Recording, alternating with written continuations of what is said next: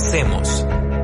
El ciclo de entrevistas de Arcano, donde dialogamos con personas de todo el mundo en torno a los desafíos de la transformación digital. Look, if this global pandemic has taught us anything, it's taught us that no business is 100% resilient.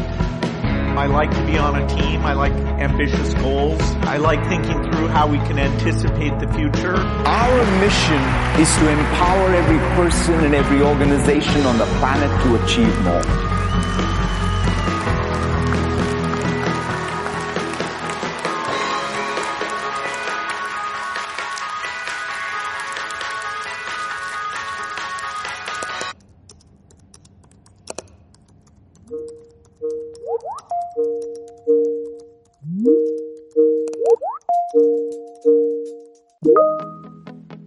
Hola, te damos la bienvenida a un nuevo capítulo de Arcano Podcast. Hoy conversan con nosotros Juan Paulier, quien es parte de nuestro equipo, y Mario Sánchez, asesor del directorio de Arcano. Mario nos contará sobre su experiencia profesional y personal en torno a las empresas que ha fundado. Mario, a juzgar por tu, por tu LinkedIn, fundaste o cofundaste tres empresas. Eh, estás en el directorio de al menos seis y sos asesor del, del, directorio de dos por lo menos, entre ellas eh, Arcano, y sos inversor en cuatro, por lo menos lo que aparece ahí eh, públicamente. Capaz que dejé algo afuera, vos después me, me, me corregirás, pero en líneas generales, ¿qué tienen en común todas esas empresas? Nunca hice ese reconteo, comentario aparte, porque si no nunca más seguiría para adelante. o sea, creo que una vez que miras en todo lo que estás, decís, no, no, ¿yo qué hago? No puedo seguir con otra. Nunca lo hice. Este, sos no so, so como la conciencia. Eh, creo que todas tienen en común que me entusiasmé. Eh, el elemento en común de todo emprendimiento donde te metas, yo creo que tiene que ser que te gustaron los emprendedores, eh, además de, bueno, de, haber hecho algún test o, o, validación del de mercado donde están es válido, tiene futuro, pero si no me siento cómodo con el emprendedor, no entro ni como inversor ángel porque diga es tremendo negocio, pongo una ficha y lo sigo de afuera, no. Eh, vamos a ahondar en eso un poquito más adelante, pero fundaste la prim tu primera empresa en el en 1991, eh, que se dice rápido, pero casi que otra era, sí, eh, sí. Sursoft. Uh -huh. ¿Qué cambió a la hora de, de emprender en, estos, en estos 30 años y qué no cambió? ¿Qué sigue siendo más o menos lo mismo sacando las distancias? Bueno, primero cambió que el nombre, ahora sos un emprendedor, antes eras un loco. O sea, ahora emprender es glamoroso, antes era un riesgo. Yo, yo salí de la UTE, renuncié al empleo público para empezar a emprender.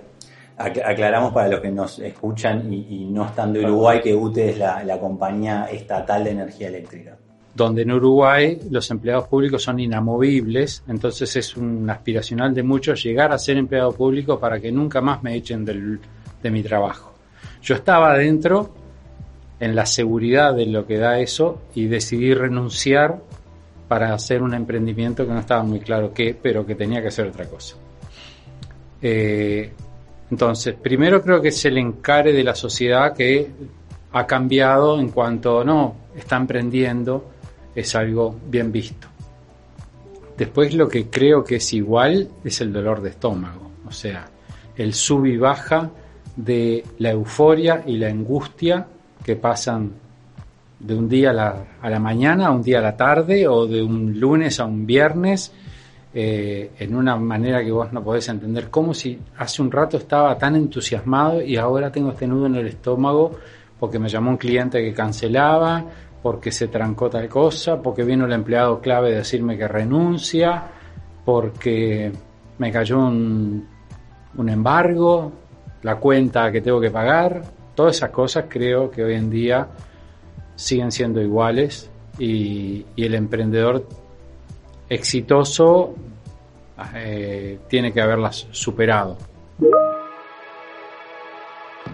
Mario Sánchez cuenta con una vasta experiencia en la creación de empresas de servicios para el rubro de tecnología. En este podcast nos cuenta cómo ha sido su trayectoria, qué cualidades necesita tener un emprendedor y qué lo movió a construir un camino propio cuando no era una práctica tan común como lo es hoy en día. ¿Y cómo se maneja, cómo se convive con ese sub y baja emocional? Eh, creo que es la principal eh, característica que debe estar en algún gen del ADN del emprendedor. No me digas cómo, pero yo he visto emprendedores que, que no siguen, ¿ah? porque uno, dos o tres derrotas no es para mí, quiero otra cosa. No quiero pasar por esta angustia. Y hay otros que nos tenemos memoria corta, nos olvidamos la angustia cuando estamos en la, en la buena época. Entonces tenías ese, ese empleo eh, seguro, casi que de por vida, se podría decir, en, en, en UTE, en la, Estatal Eléctrica Uruguaya, y decidís irte por las tuyas, decidís emprender. Eh, ¿Qué recordás de, de, ese momento? De, cuál fue la fuerza impulsora para tomar ese paso? Eh, yo creo que fue la antifuerza, o sea, me sentía mal anímicamente, o sea, yo eh, en ese momento tenía dos trabajos, uno externo en ambiente eh, público y privado, perdón, y el, público. Y, la velocidad de la película del día cambiaba rotundamente. Una vez que uno llegaba ahí era todo como en cámara lenta. Tenía un, par de colegas con los cuales estábamos haciendo algún trabajo para afuera. Eso creo que fue un elemento importante porque no me sentí que estaba tan solo si bien yo fui el primero en renunciar, sentí como que tenía un respaldo de un equipo de dos eh, que estábamos con la misma encare de que teníamos que hacer algo distinto. Y la fuerza fue, quiero progresar, quiero hacerlo de otra manera, quiero ser más independiente, eh, quiero que se valore. O sea, los empleos de ese tipo son muy desmotivantes para el que le gusta otra cosa. ¿Y tenías cuántos años en esa época? Tenía 30 años.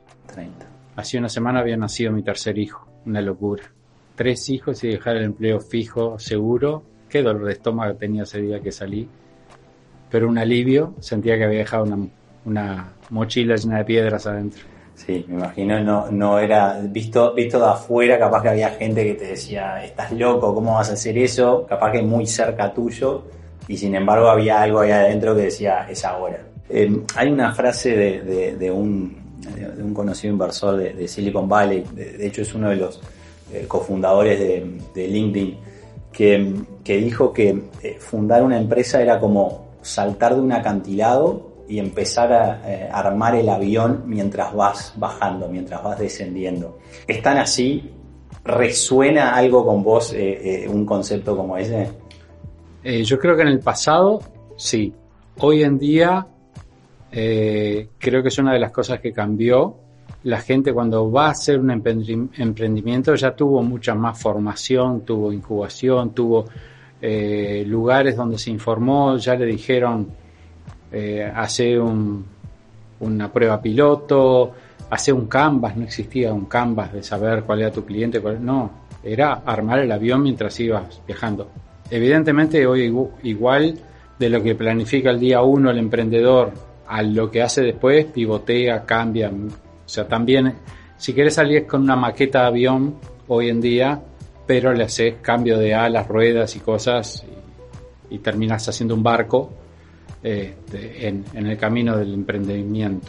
Hoy, hoy, de alguna manera entonces es como que el, el ecosistema te, te, te, protege un poco más. Sin duda. Eh, tenés muchas más herramientas, tenés mucho más donde aprender, informarte, quienes te guían para hacer errores, eh, incubadoras, aceleradoras, agencias de distintos países de, base de, fomento del emprendedurismo, de la innovación, los propios inversores ángeles que antes, por lo menos yo no, no, conocía que hubiera, creo que es algo de los últimos, por lo menos aquí en, en la región, de los últimos 20, 30 años, eh, el propio inversor ángel te foguea. Porque quiere cuidar su capital, porque quiere ver exitoso el proyecto que, que, que apoyó. ¿Qué, qué no le puede faltar a un emprendedor hoy? Y me refiero a nivel eh, personal. Bueno, resi- resiliencia, o sea, el, el- el ser resistente a que te va a ir mal, volver a levantarte, eso es una condición fundamental. En el campo que seas, si fuiste por la tecnología, biología, por lo que fuera, seguro que algo cambió afuera mientras pensaste el proyecto a que, a que saliste, que llegó un competidor, o sea, todo ese tipo de cosas siempre te golpean y si querés emprender tenés que estar dispuesto. Algunos por la mitad dicen, "Ta, fue eso, fue para mí y cambio, pero soportar. ¿A ti qué es lo que más satisfacción te ha dado de, de emprender? Creo que los logros eh, grupales, a ver, uno hace las cosas por amor, por plata, por éxito, por reconocimiento, cuatro o cinco cosas son las que mueven las decisiones humanas, pero cuando uno logra algo en equipo es como mucho más multiplicador. Eh, porque no es solo el éxito tuyo, es el éxito del otro, es el trabajo compartido, esas cosas, eh, cuando hemos logrado finalizar proyectos que venían mal, cuando vendimos la primera empresa, fue 10 años de haber trabajado con, con mucha gente en distintas cosas, que muchos comprometidos. Ese compromiso es de ida y vuelta, ¿no? O sea, si vos te comprometiste y estuviste cerca, ellos después te responden y, y cuando logras un éxito compartido es mucho más gratificante. Recién decías que te podía mover el amor, la plata, el reconocimiento. Se puede incluir esto de, de- de- de los logros conseguidos en equipo. A ti en particular, ¿había alguno de esos que, que era el, el- el principal impulsor? ¿Y a ti, qué te mueve? ¿Tienes una idea que podría transformarse en un negocio y que te lleve a crear tu propio camino? Sigamos escuchando lo que nos cuenta Mario. Creo que la, la satisfacción profesional fue lo que vino primero. O sea, eh, estaba cómodo con el trabajo que hacía, pero no había ninguna recompensa más allá del cobrar el sueldo a fin de mes. Entonces, el, desafío de decir, vamos a hacer algo donde te sientas útil, creo que fue el primer motor. No fue el económico, o sea, dejaba un trabajo, o sea, iba a cobrar un sueldo menos, estaba viendo cómo me iba a arreglar. Eh, después sí, uno hace su futurología y dice, bueno, si hago esto, logro aquella empresa, voy a ganar tanto, este contrato, o sea, se hace algún sueño este, para motivarse más, pero en mi caso no fue la plata. Eh, te voy a decir una, una frase ahora para que me hagas como, me, me la complete, me hagas el- un, un fill in the blanks, ¿no? Eh, emprender te hace una persona más resistente. Ese creo que sería, eh, porque bueno, pensé varios, pero creo que va con lo que te decía antes, ¿no? Hay que sobreponerse a los problemas eh, y resistir. Cambiar. Resistir no quiere decir ser inflexible, ¿no? Y seguir obstinado en lo que, en lo que planteaste. Pero tener la constancia de, bueno, voy para adelante, cambié el rumbo, no voy en la misma dirección, pero sigo yendo para adelante. ¿Cómo, cómo encontrar ese, ese límite entre la, la resiliencia, entre resistir y no pasarse para el otro lado y, pasar a ser un, un- obstinado? Es muy difícil, a veces me lo pregunto a mí mismo. Eh, yo creo que los, los mayores errores que cometí fue no parar a tiempo.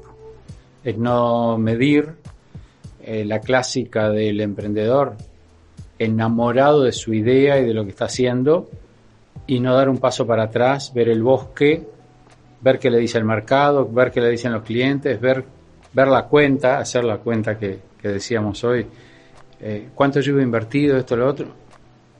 Muchas veces pensás, no, no voy a hacer la cuenta de cuánto yo he invertido porque pararía acá. Sigo para adelante. Y, y eso es, es malo. Eso es malo.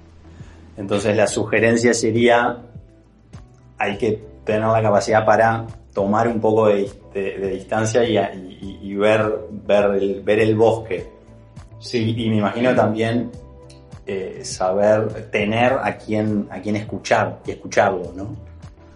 Escuchar es, es la principal eh, virtud que hay que tener, o sea, porque muchas veces uno no los quiere escuchar.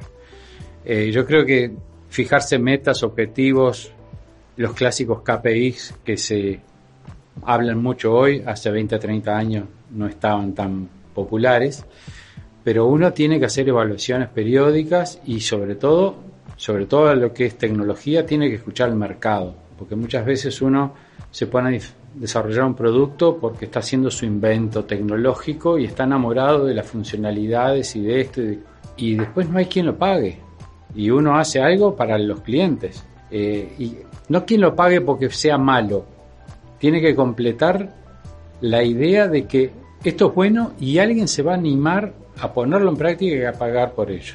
Yo vengo de una empresa de software que desarrollamos software para medio de pago. En determinado momento salieron los chips. Los chips en las tarjetas van a revolucionar todo.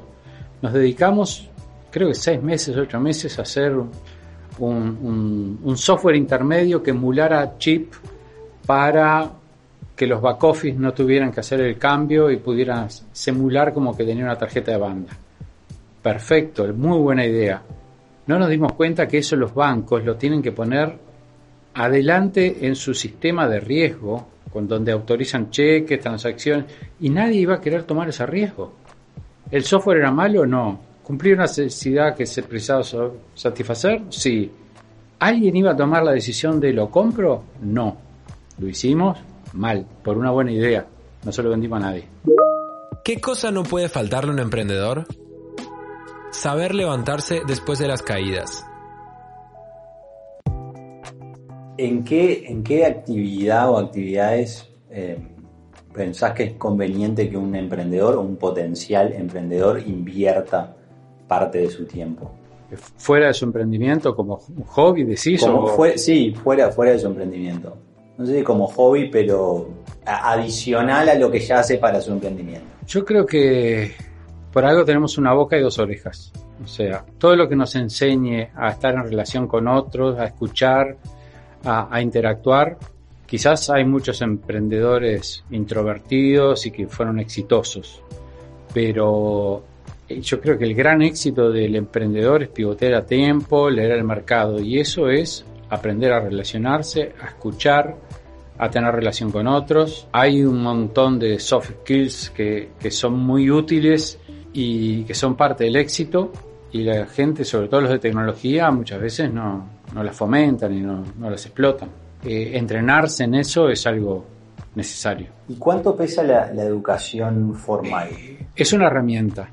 Yo no me recibí, no tengo título, o sea, bachiller en ingeniería, después entré a facultad, los últimos dos exámenes tenía los dos trabajos, había nacido mi primera hija, no me dio el tiempo, las energías para decir me dedico a obtener el título.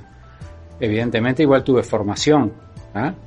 eh, una formación de orientación de ingeniero con, con razonamiento, con lógica. Hice ocho años inglés, dos veces primero, dos veces segundo, dos veces tercero, dos veces cuarto. O sea, no, no quería aprenderlo, me mandaban y me obligaban.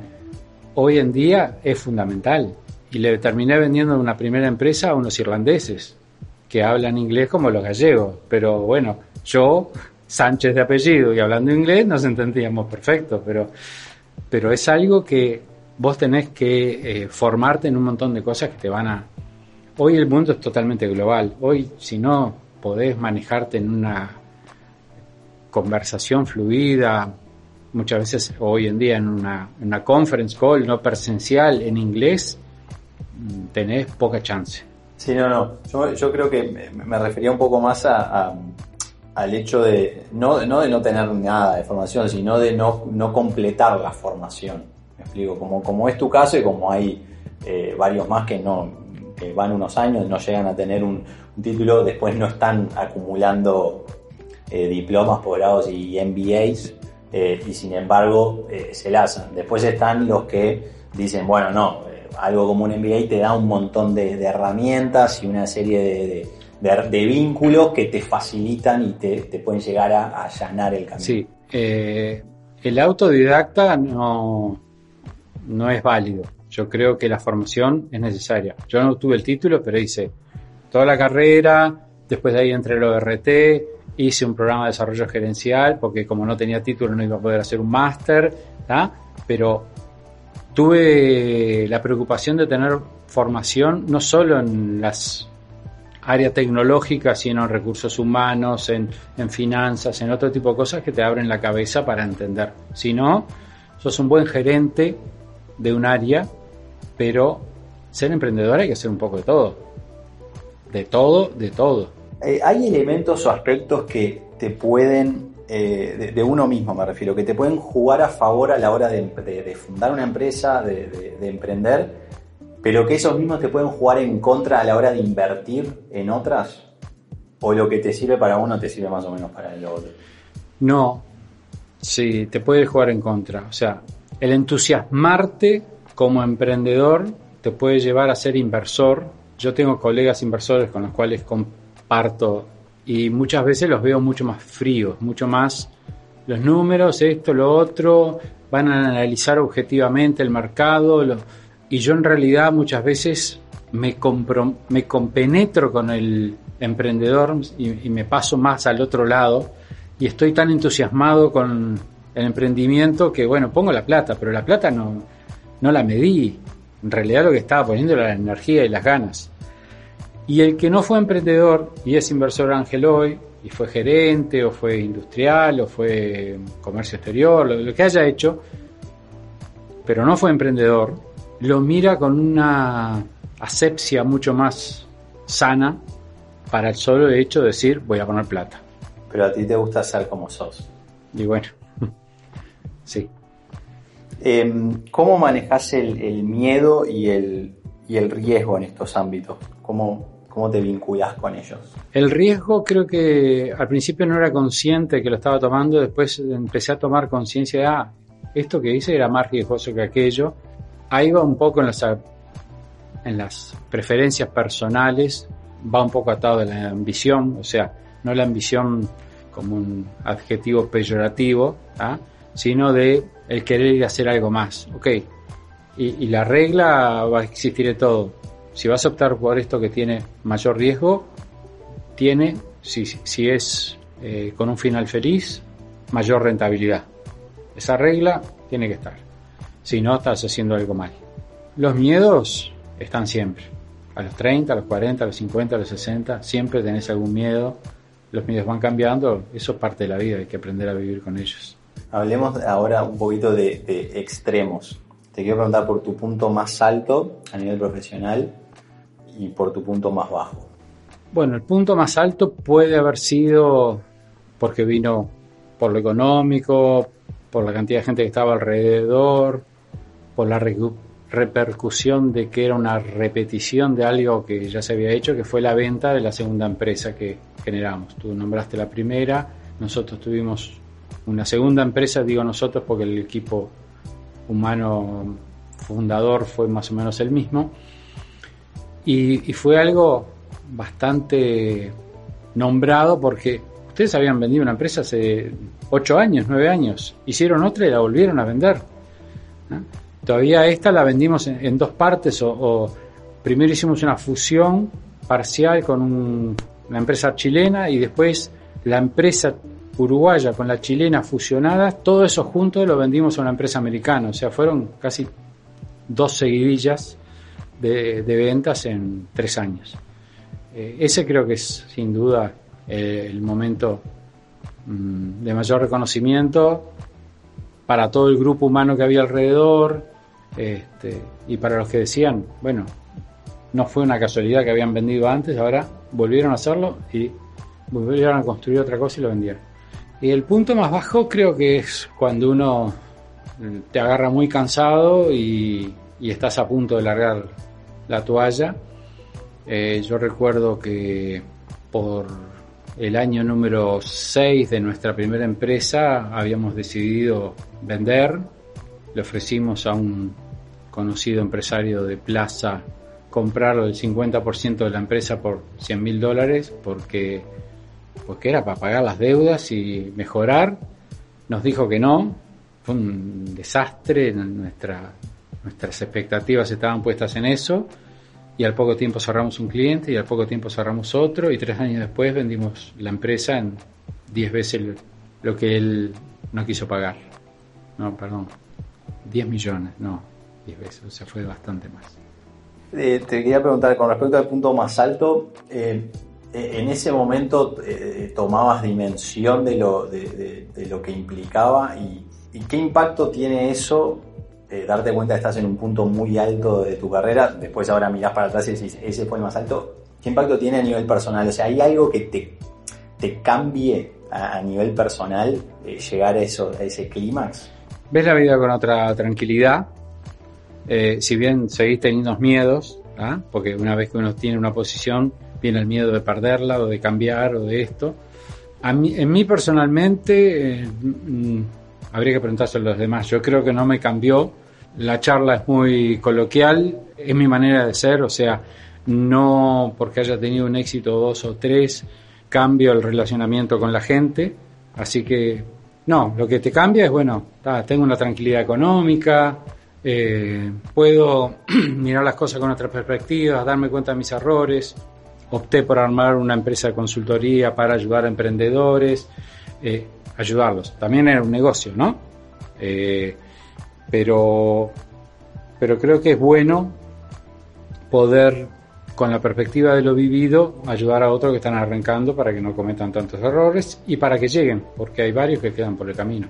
Y de los puntos bajos, además de con resiliencia, ¿cómo se sale? Creo que es fundamental el equipo.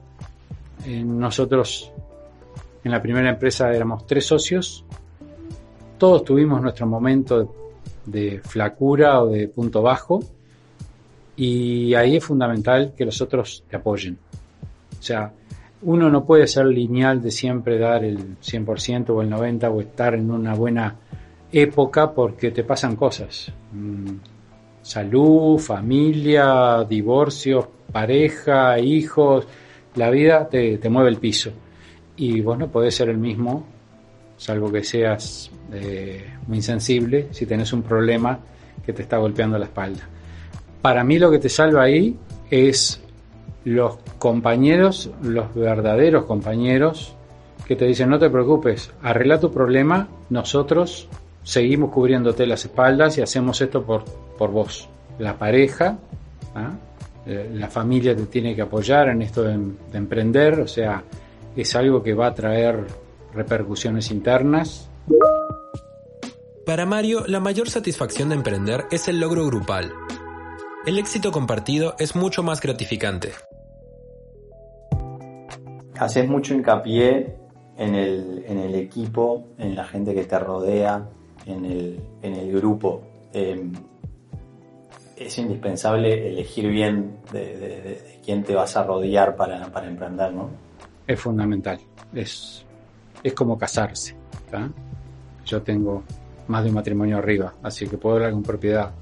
Eh, es es la persona o son los socios los que te apoyan, los que opinan, eh, los que te pueden decir estás mal y pelearse contigo a muerte y a los gritos, pero, pero es porque yo defiendo mi posición, vos la tuya, pero están en el mismo barco. Cuando los socios no están en sintonía o no, no se saben complementar o, sostener uno a otro, porque faltan valores, porque, porque cada uno tira para su lado y no ven el, el provecho del bien común, es difícil, es difícil.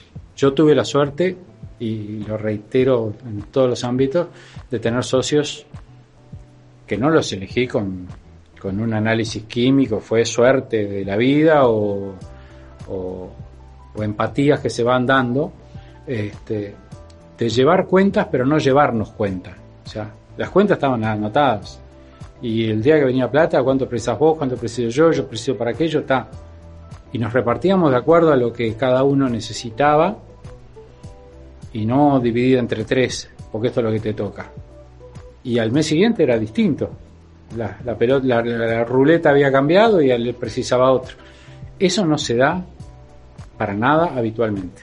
Y, creo que el tema valores, o sea, yo hablé también del equipo, de los logros el tema de valores humanos, de decir cómo yo trabajo con, con primero eran un programador, dos, tres, llegué a tener 85 empleados.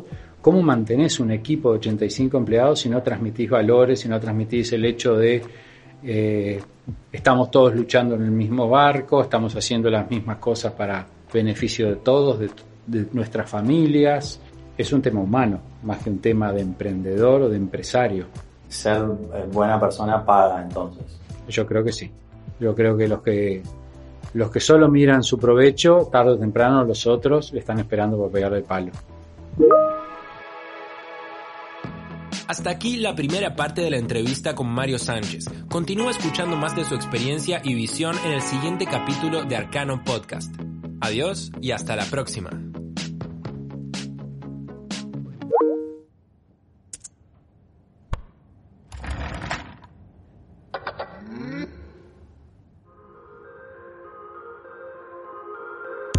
Conversemos es parte de Arcano Podcast. No te olvides seguirnos para escuchar más entrevistas y búscanos en nuestras redes sociales como Arcano Software. Hasta el próximo programa.